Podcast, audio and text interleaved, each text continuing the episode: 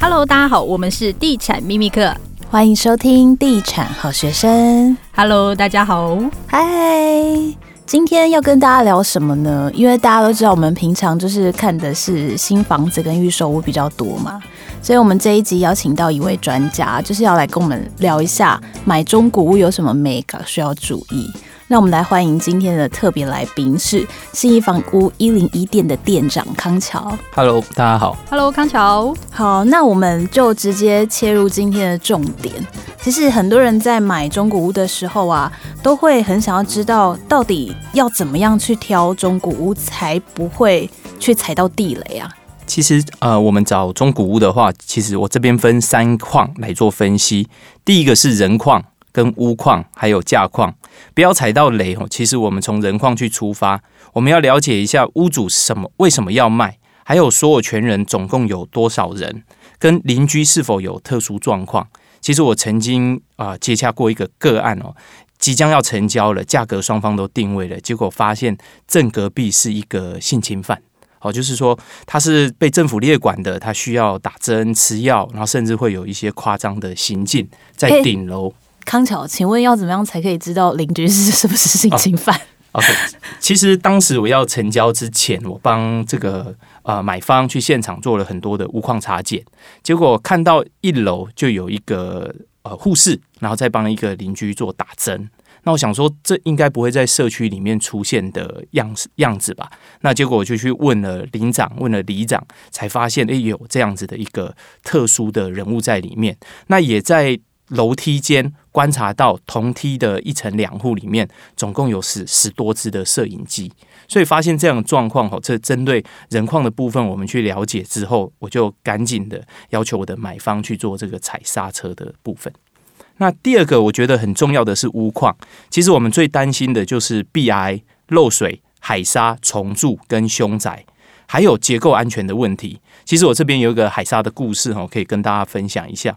我曾经成交过一个个案，他的装潢花了八百多万去做整理，但是我的买方就是看中他的装潢，那直接啊、一看到马上喜欢，想要入住，结果交完屋之后，发现其实他的迎风面墙就是他的墙面有水痕，一打掉之后才发现他的钢筋混凝土全部裸露出来。那甚至它是会掉落下来，然后墙壁也有大概一个五块钱这么大的一个呃缝隙在里面，所以我想屋况的问题也是非常非常的重要，要透过屋况查检来排除这样子的状况。诶，那我问一下哦，所以就是比如说像你们中介一般在接到案子的时候啊，你们会先去做相关的仪器的检测来判断它是不是什么海砂屋还是？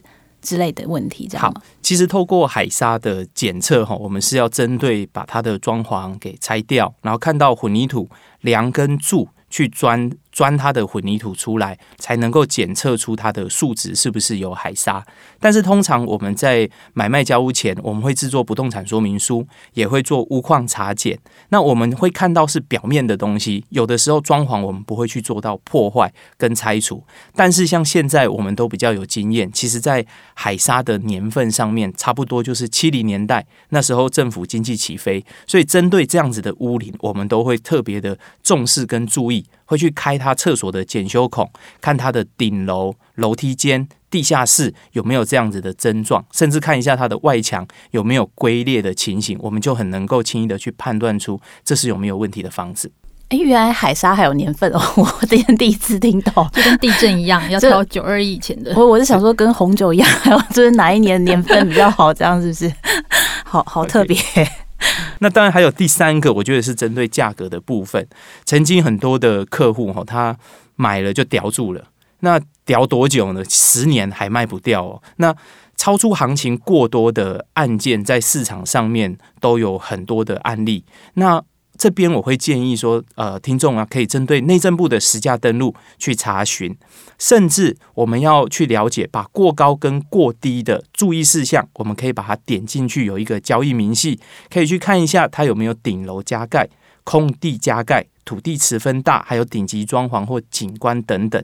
那我这边也有一个案例哈，就是说有一个客户他曾经买了一个公寓啊，他其实买的很便宜，他觉得很划算，但是在他转手的时候，发现原来他的土地只有同栋的二分之一，甚至有三分之一这样子的状况，这个是中古屋特别需要注意的。为什么会有这样的状况？因为当时地主在盖的时候啊，一到五楼地主总共五层楼都是他的，在把顶楼过户出去的时候，他把他的土地持分留了一半在他自己的房子上面，所以虽然实价登录很便宜，但是他买到的是一个瑕疵屋，所以这一点也要特别注意。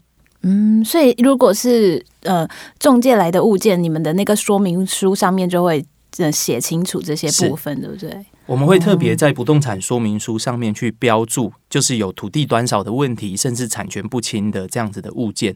所以如果有这方面的问题，都可以欢迎，就是随时来找我这样子。哦，就是一 只有一零一周边可以去找你吗？都可以，都可以。好，那想问一下，就是你刚刚有考虑，就是讲到那个中古屋的寿命的问题。那通常我们挑中古屋，最好挑几年后的才比较有保障呢？OK，像呃，像主持人刚好提到吼，其实年份很重要。这边教大家三招。第一个是八八九二一之后的，因为我们地震之后，政府在于管控，包括绑箍金的方式，还有混凝土车每车的检验上面，都有特别做了一些要求。那第二个部分是结构安全，我们在房子看它的。呃，不只是看年份而已，它的结构、混凝土的强度、硬度，这个也是很重要。第三个最重要的，我觉得是建商的品牌，还有社区的维护。举例来讲，其实，在市中，呃，我们讲台北市中心哈，房子很多三十年、四十年的房子，那它其实都有潜在的我们讲的结构安全的问题，包括漏水、瓷砖掉落，甚至。天气冷，瓷砖还会掉下来砸到路人，甚至因为地震的关系，还有很多的裂缝。其实只要社区维护得好，外墙定期的去做修缮，一有瑕疵、一有问题，马上去做修复，包括漏水的修复，就不会导致我们里面的混凝土剥落、钢筋膨胀，甚至钢筋变跟牙签一样细这样子的一个状况。所以我想这三招吼，年份很重要。结构安全跟建商的品牌及维护，这一点是我觉得可以提醒大家的。嗯，那康桥，你刚刚有提到说，就是还要看那个社区的维护嘛？是。那你会建议，就是大家要怎么样去观察这个项目？就是要怎么知道这这个社区到底维护的好不好？好，其实从老屋我们去看它社区维护的状况哈，我们可以从它的第一管理经费，还有从它的管委会。还有它的总干事可以去了解，甚至我们可以从它的梯间，还有楼电梯、楼梯跟电梯有没有油漆？那电梯的我们讲那个瓦牙手，它也叫瓦牙手，就是我们讲的钢那个呃那个叫钢梁有没有做更换？那其实这些细节里面都可以观察到这个社区它有没有持续的做维护跟修缮。所以我觉得从管理委员会这边来去看，就可以发现这个社区有没有维护得很好。嗯，所以像你们一般带看的话，会带他们去拜访管委会吗？还是怎样？其实我像上个礼拜哈，才成交一个个案哈，在信义区的一个华夏。其实我就在成交之前，就带了我的买方一对一对医生夫妻，我就带他去拜访了这个总干事、管理员，甚至去聊了一下邻居的一些状况。其实透过这样子的过程，也可以让呃买的人比较安心，我们卖的也比较安心。哦，你们要做的事情好多，还要先去介绍一下未来的邻居，这样。对，那这边其实还有一些要提醒的哈。其实从建筑的耐用年限来去分析，像钢骨、钢筋混凝土的耐用年限是六十年，加强砖造是五十年。其实像刚刚有提到，海砂高风险的年份是七十年代，因为当时啊，台湾经济起飞。河沙的开采是高峰，所以当时会有很多人去运用海沙来盖房子。但是当时也有很多运用海沙，但是它的结构安全跟混凝土磅数非常非常重视的建设公司。我们讲结构安全，就像金字塔一样，盖得很稳固、很方正，施工很细腻，磅数很高，建筑维护得很好。所以在老屋上面，我们就是可以透过这几点去观察。那其实刚刚有提到哈，年份很重要，八八九二一之后的，但是在所谓的台北市市中心，甚至很多区块老房子很多，是不是就不能买了，其实也不尽然，真的是透过好的维护跟好的修缮，就可以避免我们买到老屋有瑕疵的问题，也会相对的有保障。嗯，那像刚有提到说，好的建商品牌，它盖的房子就算时间久了，还是会比较坚固耐用嘛。但是，诶、如果要从三十年前到现在还存续的。哎，优质建商好像没有很多间，选择好像还蛮少的。对啊，还蛮多已经不见。那像那种已经在市面上消失的建商，我要怎么知道他当时盖的是好的还是不好的？呃，其实很难从建商的名称去判断，甚至有很多是疑案建商。所以我们才会针对中古的部分，我们会做了氯离子的检测，看它里面有没有含氯量，甚至请结构技师来看它的混凝土的磅数，甚至请请很多的土木技师来观察一下这个房子有没有出现裂痕。有没有出现瑕疵这样子的一个问题来去做排除？其实同一个社区，因为新房屋也四十年了，我们在同一个社区可能卖过好多户，透过一次的检查就可以判断出哪个建商是好，哪个建商是不好。但是从啊我们一般的啊买方来看，或者是屋主来看，很难去判断，都是要透过比较的。嗯，其实买中古屋真的是很有学问，因为你刚刚讲到，包括从管委会啊、梯厅啊，然后钢筋水泥，就是外部的部分。那其实要挑好的格局，其实也蛮重要的。那在挑室内的格局，包括采光面向，你有什么建议吗？好，其实呃。好的房子哈，就是透过阳光、空气跟水。那我讲好的格局，就是透过好的规划，依照我们个人其实自己喜欢的居住空间来去舒服最重要。那其实我们常常在讲的豆腐格局，就是前阳台进出，后阳台宽敞通风，不要面到壁，栋距要宽。而这个东西其实我们很难去依照一个呃。标的来去做判断，其实我们只要有地址，我们这边建议听众吼可以去做一个叫做地理资讯一点通，还有 Google 的街景这两个东西，我们就可以看到它的街道宽、周边的大楼跟我们的栋距，还有周边大楼的高度。那再透过它是朝东、朝西、朝南、朝北，来看看它的日照线。我们是不是晒得到太阳的？还有没有壁刀，或者是我们讲的大楼通风跟等呃跟周边有盖大楼这样子的一个问题，都可以透过这两个系统地理资讯一点通跟 Google 的街景先行来去做这样子的勘验。嗯，所以大家记好喽，地理资讯一点通还有 Google 街景是。就是大家的好帮手。对啊，因为我看房子，我也会看 Google 的街景，因为真的还蛮清楚的。是对。那格局的部分，其实我们很常遇到那种狭长型的格局，是不是就比较不建议啊？其实狭长型的格局哈，我觉得也不是不能购买，但是我们要看一下，其实它的面宽还有它的地理位置。举例来讲，假设狭长型的房子，我们是前后规划。一房加后面一厅这样子的，其实虽然是狭长型，但是它住起来其实是很宽敞，也很舒适的。但是有很多像三角形的，甚至有很多我有看过像米奇一样的那个房子的格局，它有两个圆圆的耳朵，这么奇怪？什么米奇？米奇有耳朵？就是中间它的格局是圆形的，然后左右上面都还有两个圆形的房间。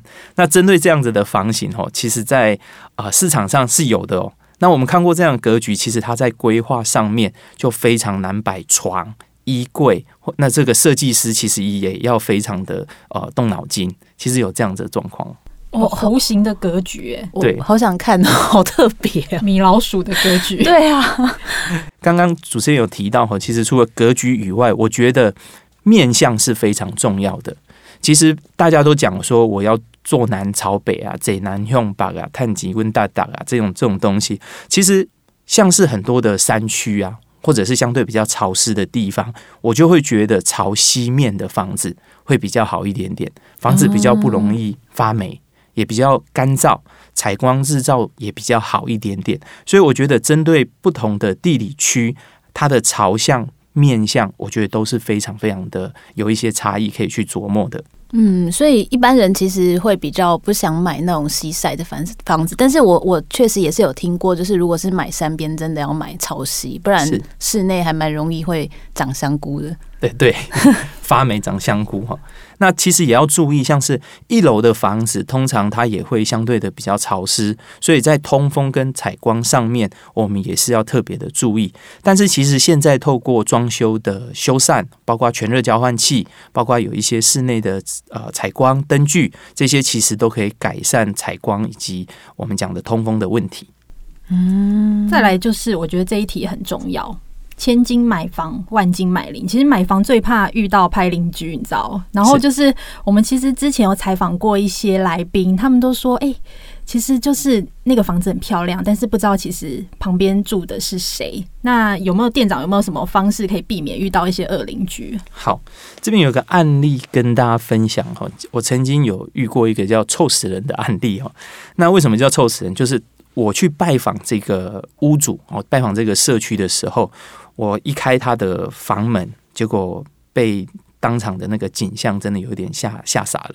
我去跟我一起去的同事啊，一个女孩子刚刚啊进我们公司，结果她当场吓哭哈，吓哭 吓哭是怎么了？因为房子的持有人是一对年纪非常大的老人家，他既然在里面养老鼠，是养那个灰色的老鼠。好，那里面至少大概上百只的老鼠，因为它不杀生，卫生习惯也不好。除了老鼠以外，还有非常多的蟑螂。那那个味道其实非常非常的重。我们到现在，我到现在想起来，其实都还觉得很非常非常的可怕。那最夸张的是，同一个楼层。一层四户，有三户，他们的外墙还用一个强化玻璃，然后加上那个除除臭的胶条来去把它防起来。那在一楼的大厅都还贴了一个“臭死人”的字样，而且还有整栋社区的联署。那它其实是一个黄金地段，在大安森林公园附近哦。那其实针对这样子的社区去去了解、去体验、体认之后，才发现其实啊、呃，这两对老人家是因为。啊，他不杀生，然后生活习惯的一些问题，才导致这样子的状况。那最后，其实我是透过很多的方式，就是去跟他们沟通，去协助排除，然后找到厂商愿意将他整个房子的垃圾给清除掉，然后还还给整个社区一个好的环境。其实这个也是我们新一房屋最近常在做的社区服务。那解决这样子的问题，其实很多的住户还亲自跑来我们的店上，特别跟我们感谢。他说这个问题存在二三十年，但是因为有你们的呃走入社区协助这样的问题，才排除这样子的状况。所以我，我觉得要用什么样子的方式去排除这些拍邻居哈二邻居？我觉得多走动社区，然后多探寻当地的里长，或者是找在地熟悉的中介。提前的去拜访邻居，楼上楼下去多询问，就可以避免这样子的问题。我觉得你们好像某种就是慈善团体，什么 连邻居的这种问题都要帮忙解决。我比较好奇那些老鼠后来怎么了？因为他们不杀生，你们就帮他们 杀了，是不是？呃，这个是厂商去处理啊，这个我们就不晓得，可能放到山上吧。好的，那这一集也非常谢谢康桥。那下一集呢，我们会针对新手买屋攻略懒人包出价议价技巧来做一个分析。那我们就下一集再见喽，拜拜。